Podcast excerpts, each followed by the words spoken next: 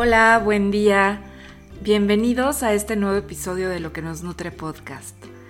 Y bueno, pues vamos a continuar explorando el tema de la alimentación consciente y durante esta semana me gustaría que pudiéramos seguir profundizando e indagando en lo que significa para cada uno de nosotros tener hambre y en cómo se manifiesta dicha experiencia en nuestra vida.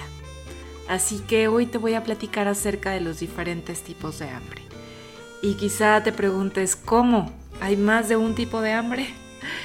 Pues sí, déjame te platico que los expertos en el tema señalan que podemos distinguir diferentes tipos de hambre. Hasta 10 es que se han identificado.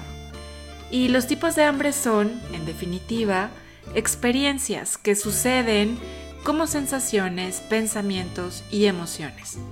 Solo desde la autoobservación es que podemos identificarlos y evaluar su posible influencia en nuestra forma de alimentarnos y en definitiva en nuestra vida. Cada persona tendrá una vivencia particular al respecto, así que por esto es muy importante decirte que no tomes esta información como algo definitivo o como totalmente objetivo, sino más bien como una invitación a la autoindagación. Y bueno, pues te voy a ir platicando entonces acerca de cada uno de estos tipos de hambre con algunas pautas breves para que tú puedas ir identificando cuál sería la forma de manifestarse. Entonces, vamos a comenzar con el hambre visual.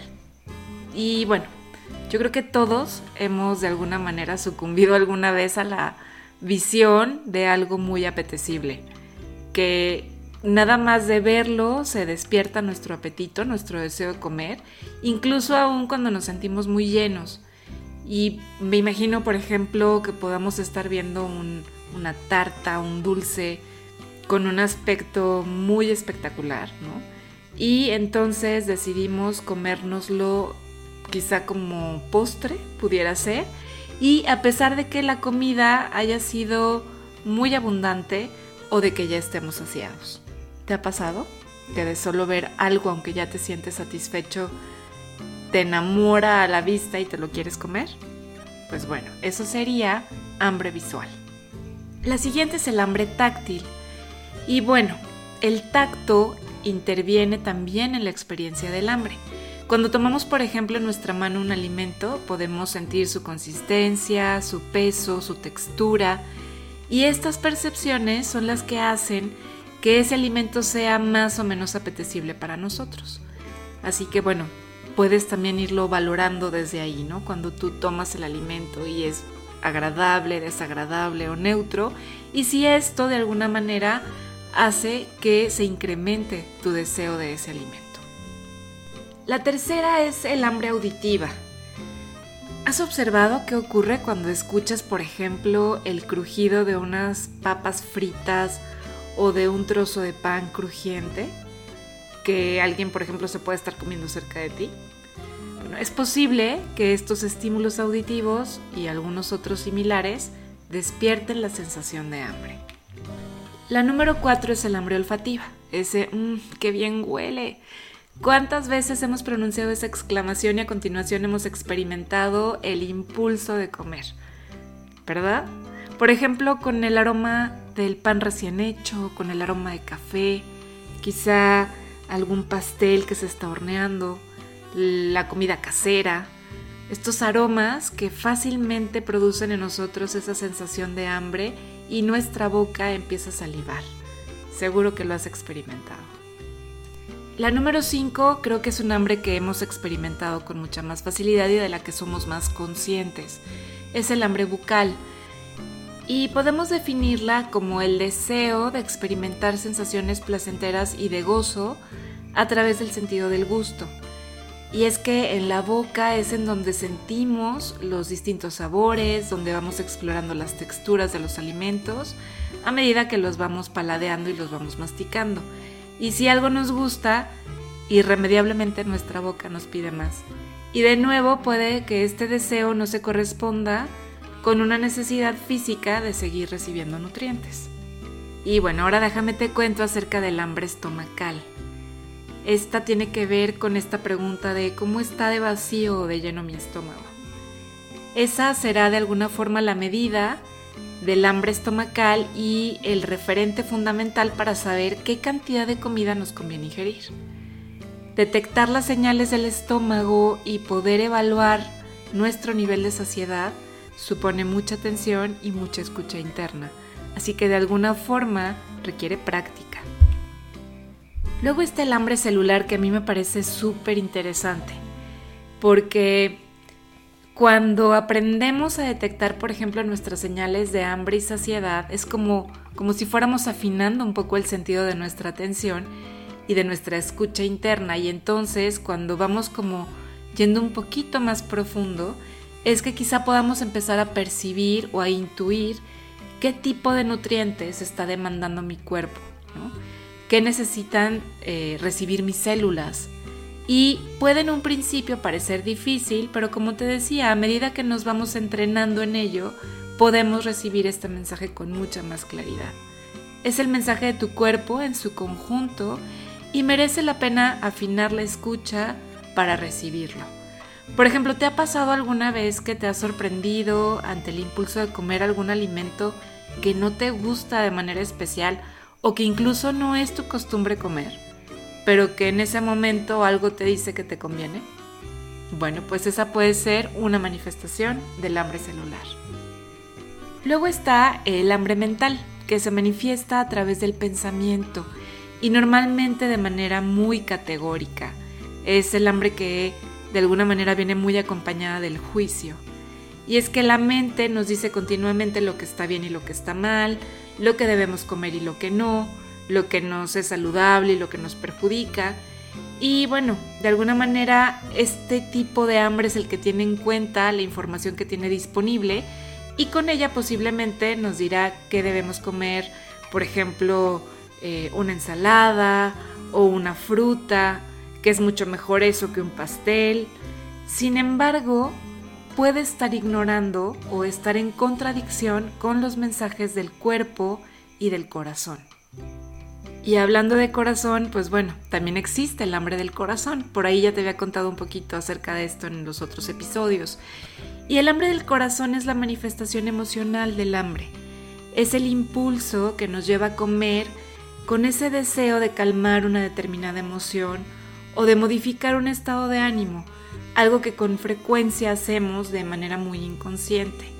Y los alimentos pueden evocar en nosotros impresiones y recuerdos guardados en un lugar muy profundo de nuestro ser. Es por eso que acudimos a ellos cuando queremos de alguna manera gestionar algo que nos está costando trabajo en nuestro mundo emocional.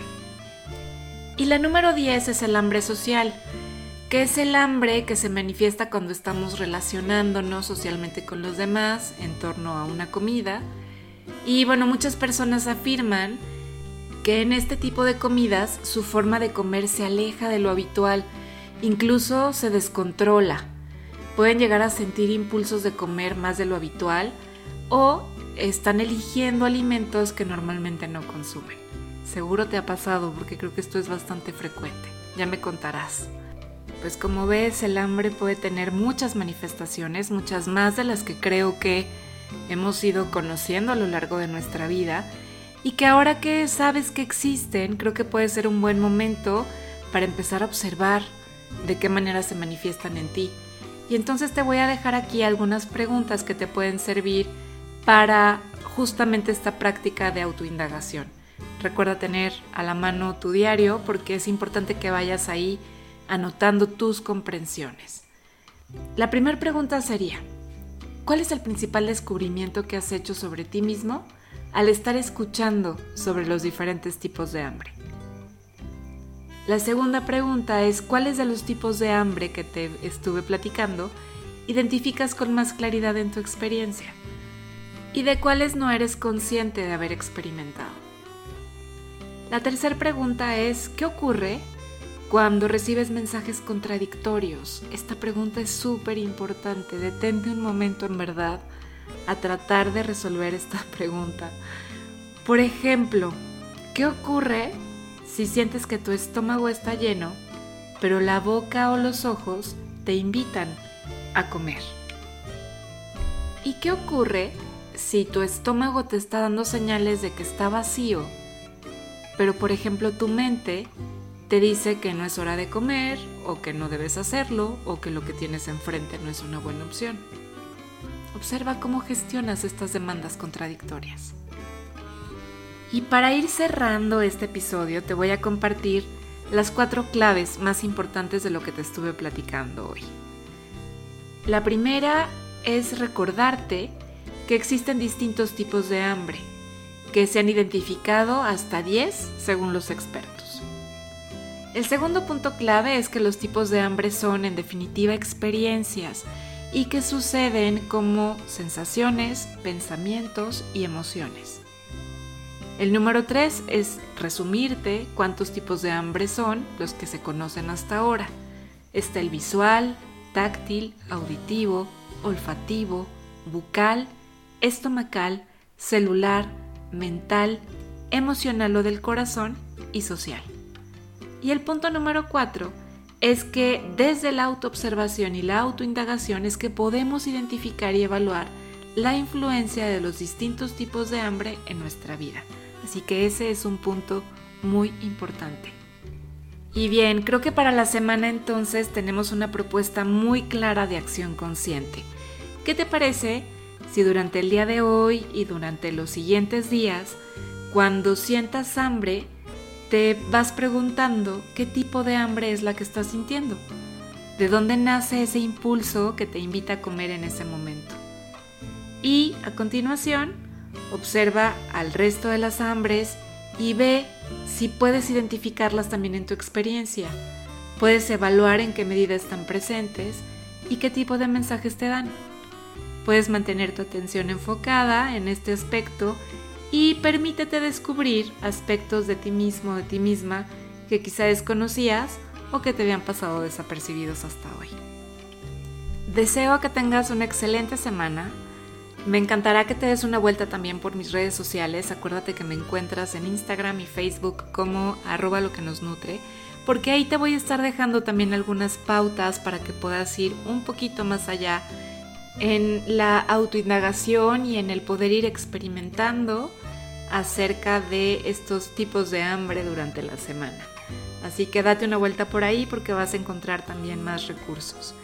Y muchísimas gracias por estar aquí. Deseo que tengas un día muy lindo, lo mismo una semana llena de comprensiones y nos encontramos el próximo lunes para seguir cultivando juntos luz, sabor y nutrición en la vida cotidiana. Hasta muy pronto.